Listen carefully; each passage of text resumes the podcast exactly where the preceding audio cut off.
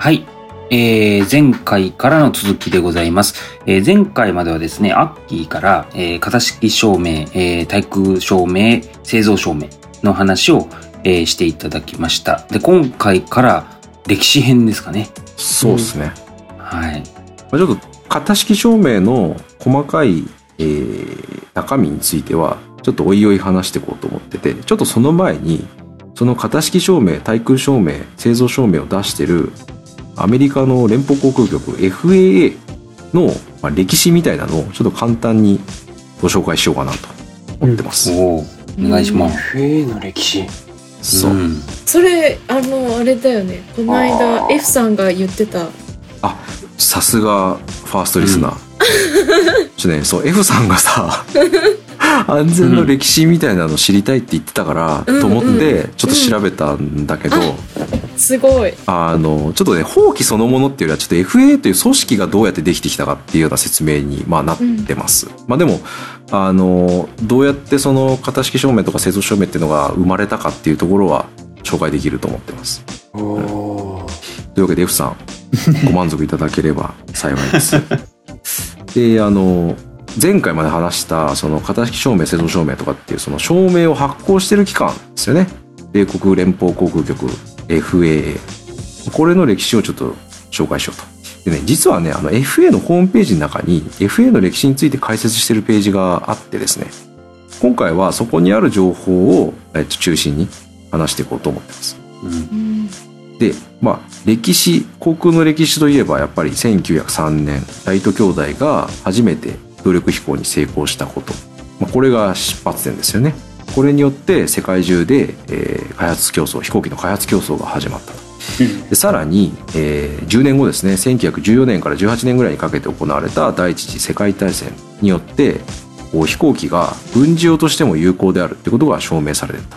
まあ例えば、あの、当時そのドイツ軍は、えっと、航空機で、えー敵の位置の確認、まあ、前線がそのどこの場所にいるかとか、あとはその、自分たちの大砲、砲弾がどこに着弾したかというのをこう確認してたらしいですね。まだ当時その航続距離って全然なかったらしいんだけど、それでもあの航空機によって着弾確認ができたことですごくその攻撃の効率を高めることができたっていうふうにまあ言われてます。で民の分野でいうと、えーアメリカですね1925年に制定された航空郵便法っていうのによって収益性の高い民間航空産業が誕生します。これ実はシコルスキー会でも話したやつで、ね。えっと、郵便局長の権限で、えっと、航空会社と契約することができるっていう法律です。まあこれによって、えー航空便、まあ、エアメールですよね。うん。エアメールっていう事業が勃興していった。うん。ということになります。でこの後、パンアメリカン航空、パンナムとか、これあの、チコルスキー会でめっちゃ出てきたやつね。出てきたねうんあと、ウエスタンエアエクスプレスとか、フォード航空輸送サービスとか、こういう民間旅客定期便の運航なんてのもこう開始されていきます。でさらに、えー1930年代半ばぐらいまでには、もう20世紀を代表するような航空会社、ユナイテッドとか、アメリカンとか、えこういう航空会社がどんどん登場してきます。ただ、この頃の航空事業っていうのは、まあすごい危険なものだったらしくてですね。例えば、パイロットの多くは、磁気コンパスしか持ってない。えーマジか。だかう正しいルートで飛行するのが、まあ、そもそも困難です。まあ、あとはこう視界が悪くてね、あの夜間はこう焚き火でこう照らしながら着陸するとか、どういうこと？どういうこと？どういうこと？どういうこと？パイロットが風がパイロットなのか助手なのか分かんないけど、消えるでしょ焚き火でね、こう、見てると。照らしてる。消えるよ。夜間照明ね。夜間照明消える。そうそうそう。なんで、もうね、残念ながらやっぱ死亡事故っていうのはね、日常茶飯事だったらしいですね。まあ、そういう表現がされてました。こういった中で、まあ、空の移動の安全性を高めようと。あの、1920年代の後半から一部の空港運営会社が航空交通管制の走りみたいなのをやり始めます。えどんなんかっていうと、まあ、管制官。これちょっとね、今管制官っていうとこうタワーにいて、こうなんかヘッドセットつけて画面見てるみたいな、そういうイメージ今あるけど、この当時の管制官の走りみたいなのは実際にこうフィールドに立って旗を振ってパイロットと交信してると。えこれが初期の管制官多いっすか？へえ。旗。そう。ミズーリ州のセントリスの空飛行場で、えーアーチーリーグさんっていうのが最初にやったらしいんだけどあの旗です出発の時に。手振る整備士さんじゃないよね、これね。じゃないです管制官です。行ってらっしゃいじゃなくてもう誘マーシャル導してる。マーシャルの人たちこうやってこうそうそう。マーシャルだよねあ確かに。マーシャルみたいな人、でもちあれだねその死人無線とかじゃないからやっぱすごいそうだよそう。目ね。目めちゃめちゃ良くないと。上空から見えるのかっていうね。まあね松明出てらっしゃるぐらいだからねそう。でまあこれじゃいかんとあのさすがに航空業界のリーダーたちがですね気づいたのね。そう政府なんとかしてよと。あのそうしないと飛行機の商業的な成功っていうのはないぞと。いうことを言ってえー1926年に航空商取引法っていうのが成立したそうです。でこの法律によって商務長官商務省の長官が、えー航空貿易の促進航空交通規則の発行施行パイロットの免許航空機の認定航空路の確立えー航空高校の補助装置の運用、まあ、つまり航空支援設備みたいなものかな？と維持っていうのを担うことになったと。これ経産省がやるみたいなもんだよね、そう、省なんだよね。うんこれ面白いよね。あの、商いの省の商務長官がやるっていうふうになった。経産省が航空局見てたみたいな。そうそうそう。あらま。うんまあ、実はね、この当時ね、DOT、DOT 日本語でなんだ？国土交通省。国土交通運輸省かな旧旧国交省。運輸省ないんだよね。あ後で出てくるんだけど、この時ないかったらしい。あそう。まあ逆に言うと、あのこここに至るまではまだ航空の安全を国として管理監督してなかったってことなんだよね。あ。あ、だからそうか。あ新しいビジネスだぞ。そうそうそう。経産省ちょっと見といて。あっていうそういうことかも感じなんだ。ねビジネスっていう視点なのかもね。あそうだみんな好き勝手やってたわけですよ。うん。そうそう。でこの商務省に新設された航空局が航空監督を担当したと。これが後の FAA につながっていく組織だそうです。へでこの1926年に、えー、と航空局が新設されるんだけどその翌年の、えー1927年3月29日、えーこの商務省航空局が、えっと三座3人乗りの服用機ビュールエアスター CA3 っていうのに、えー初の型式証明を発行します。おお。でこれはね1927年1月31日に申請されたものなので、まあ、約3ヶ月かな？あ2ヶ月かな？2ヶ月申請から、えー発行まで2ヶ月ぐらいの期間を要したもので1925年に MIT の工学部を卒業したジョン・エル・ホッシュさんがえーその型式証明の証明書にサインをしたらしいだから新卒2年目のお兄ちゃんが証明書にサインをした すげえ。すげえ、ホッシュ。俺がスタンダードだぜっていうことだ。そうで要は当時航空機の安全性を評価できる専門家なんていなかったってことだよね。うん。もう最先端のもう MIT のもう最先端の技術を学んだ学問の領域で学んだ人しかもう分からなかったということだと思います。だから、すごいデジ帳みたいなもんだね、多分、そうだ。ね。デジ帳スーパーエンジニア19みたいな、そういう感じできっともしかししか分からんみたいなね。て。そうそうそう。まあ、ちなみにこの機体 CA3 っていうのは、えー、と乾燥重量が1686ポンドエンジンは200馬力で農作物の収穫空撮貨物輸送などの用途で販売されたそうですでね実はねこの初の型式証明が発行される4ヶ月前に、えー、と商務省が航空通商規則っていうのを発布してました。これが今の、まあ、14CFR えっと前回だから前々回に説明したコード・フェデラル・レギュレーションの14タイトル14の元祖になるわけですね。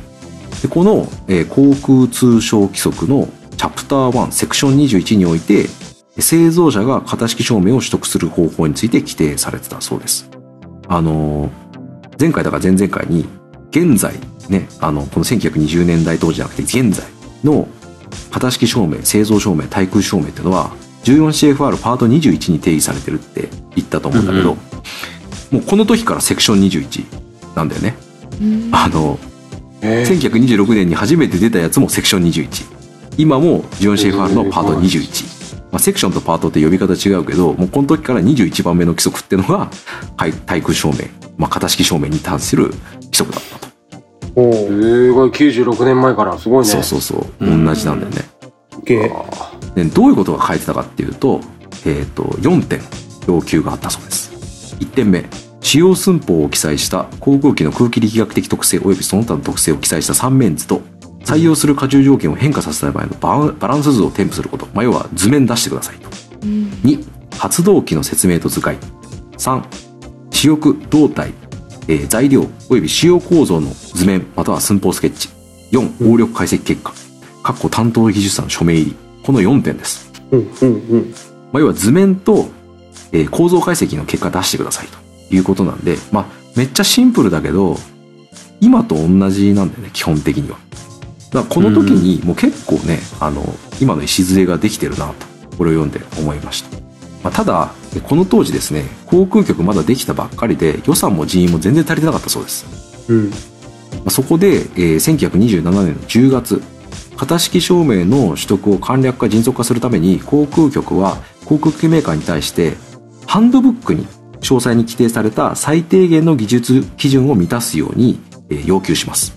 つまりそのマニュアルというか基準を本にまとめて渡したんだよね。とりあえず我々に航空局に来る前に一旦これに合うように作ってくださいと。それから話しましょう。というふうにしてあの手続きをこう簡略化というかまあ足切りじゃないけどあのしたんだよね。手引き書だ？まあこれがまさにそうそう今の対空性審査基準あの型式証明の基準の原型ですよね。ほ手引き書渡したわけだ。人足りないから。いやもう説明してる時間ないから、手引き書、これ見て見て見て見て見て見てって。言って。そうそうそう。そう一点はあ。一点飛行機に対していいか悪いか判断する前に一旦これは満たしてくださいと。最低限。それから話しましょう。そうしないとさみんな来ちゃうじゃん。うん。そうだね。とりあえず見てください。ってどうしたらいいんですか？じゃなくてうん。一旦この基準を満たすように設計してくださいよっていうのを出した。まさに型式証明の基準を出した。ここから始まってるんですね。そのひ人の不足から始まってるっていうのは面白いね。そうそうそうそう。それがねうん。あの本当ポイントでこの FA という組織の。効率化っていうのもすごくね彼らのミッションの一つなんだよね。うん。でまあ実際どんな風に審査したかっていうとえっとその申請者つまりメーカーだよね。メーカーは設計図とか技術データを航空局の支部に送ります。これがさっき言った毎度前身ですよね。毎毎度。その支部の技術部門がまずは審査しますで次にえーそのデータが最低限の技術基準に適合していれば、えー支部の検査官が工場に出向いてそのメーカーが承認された設計と仕様にちゃんと適合しているものを作ってるかどうかを判断する。つまりこれ製造証明ですね。うん。で問題がなければその型式の航空機を1機、えーそのメーカーのパイロットとえー政府の検査官とで飛行試験を行いますでその飛行試験に合格すると型式証明が発行される。うん。で航空機の型式証明を取得しない場合は、えー一機一機やっていくんだけど、えー型式証明を取得した場合はもう同じものについてはえー一機一機は見ないですと。もうこの時に、えー今の型式証明および製造証明の原型っていうのはもうできてた。っていうふうに思いました。うん。でね確かにこれねあのその当時どういう機体が型式証明取ったかっていうのをまとめてるなんかこうマニアおじさんみたいなのホームページがあってうんあの全部ね1927年28年29年30年31年ってなんていう機体が型式証明取ったかっていうのが並んでたのねあ。のそれをねちょっとね集計してみたんだけど1927年初めて型式証明を出した年この年だけで21機型式証明出してます翌年28年76機3倍。3倍。げえ29年197機30年95機31年107機もうだってあー。23日に1機出してる。勢い。いやーすごいね。クリエイティブが止まりませんね、シコースキーさん。これ回んないよねそりゃね。だってうん新卒2年目の人がサインするしかなかったんだよそうだよ。そこでやばさ、いね。23日に1機来たらもう回るはずないじゃん。でも28年、29年とかさ、S、そ S10 う。なんとかさ、めちゃめちゃ出してたもんね。そうそうまさにねシコースキーのあの頃だよね。あにしても年間200機近くはね。そうか、そうか。やばいね。でそれがね、まあ、じゃあどんくらいすごいかっていうとあの今のここ5年直近5年の型式証明の発行数っていうのをあのちょっと調べてみたんだけど2018年は1期。え？一気アメリカね一期。2019年1期。2020年1期。2021年0期。2022年1期。せー。2桁違う。MacBook と一緒ですか？ってぐらいね。でもね、あの、実際はね、あの、なんていうかな、こう、既存の航空機、もう形証明取った航空機の少し変更したやつみたいなのはもうちょっと出てるんだけど、あの、完全に新しい航空機型式として登録されたものだけを集計すると、だいたい年間1機ぐらい。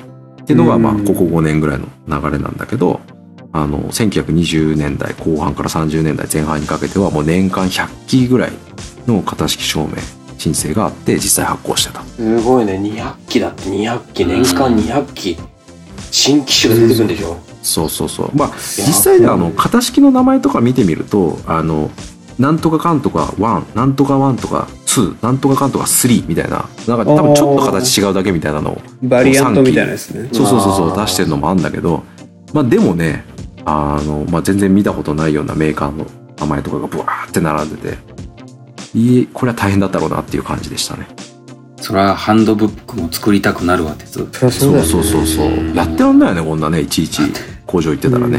足切りするわっていう。まあそんな感じで航空機の認定っていうのは1920年代の後半から商務省の航空局の仕事としてえーやってきました。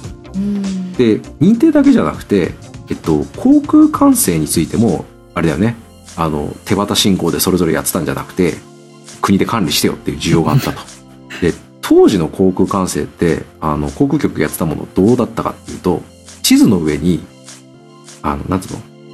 シュリンプボードっていうらしいんだけど船のちっちゃいコマみたいなのを置いてそれが今どこにいるよねみたいなのをこうコンパスで見ながら 見る。人間が見るみたいな、まあ、要は直接の航空機との無線通信っていうのはなくて電話を使って各航空会社の配車係、まあ、要は飛行機をこうディスパッチする人たちとか、えっと、無線係とか空港の交通管制官とこう FA が連絡を取り合ってて大体この辺に飛行機いるよねみたいなのをあの船のあの戦争あ戦争の映画とか出てくるその船のさ中でさ地図の上に船のさ模型を載せてさ今この辺にいるこの辺みたいな。ああいう感じでやってたんだって。キングダムと一緒だよ、ほぼ。そうそうそう。マジまコマをね。かコマをそうそう。ここまで進めましたっていうのを、1920年代までやってたんだ。そう。あのはあ。そんな感じだったんだって。でだもんでえっとやっぱね事故がやっぱ起きてて1931年にあのすごく大学のフットボールで人気だったコーチとか選手とかが全員死亡しちゃうような事故が起こったりとか、あるいは有名な上院議員の人が、えー亡くなっちゃうような墜落事故が起きたりとかしてその航空安全に対する政府の監督強化を求める声っていうのがアメリカの中でこう高まってきます。うん。でこれを受けて、えっと、フランクリン・ルーズベルト大統領これあの有名な第二次世界大戦中のエムクラタ大統領ですよね。これが1938年に民間航空法っていうのに、えー署名します。これのこの法律によって独立した民間航空局当時シビル・エアロノーティクス・オーソリティ CAA って呼んでたんだけどこれが設立されます。えっとこの3人の委員この中にいる3人の委員からなる航空安全委員会っていうのが自己調査を行ったりとか事故防止策を提案するっていうようになります。これはまさに今の NTSB の原型だよね。あこういうのができてきます。自己調査委員会ですよ。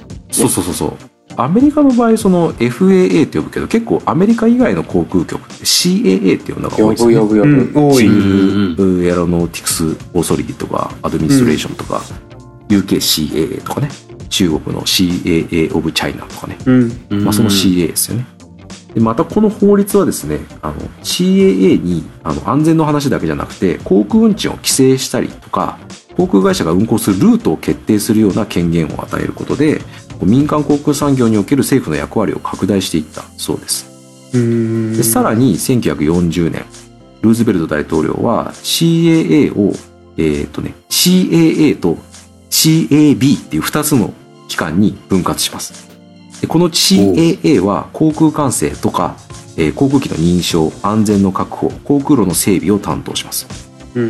で一方で CAB の方は安全規則の制定とか事故調査航空会社の経済規制などを担当します。うん。まあ CAB っていうと日本の国土交通省航空局は JCAB なんでね。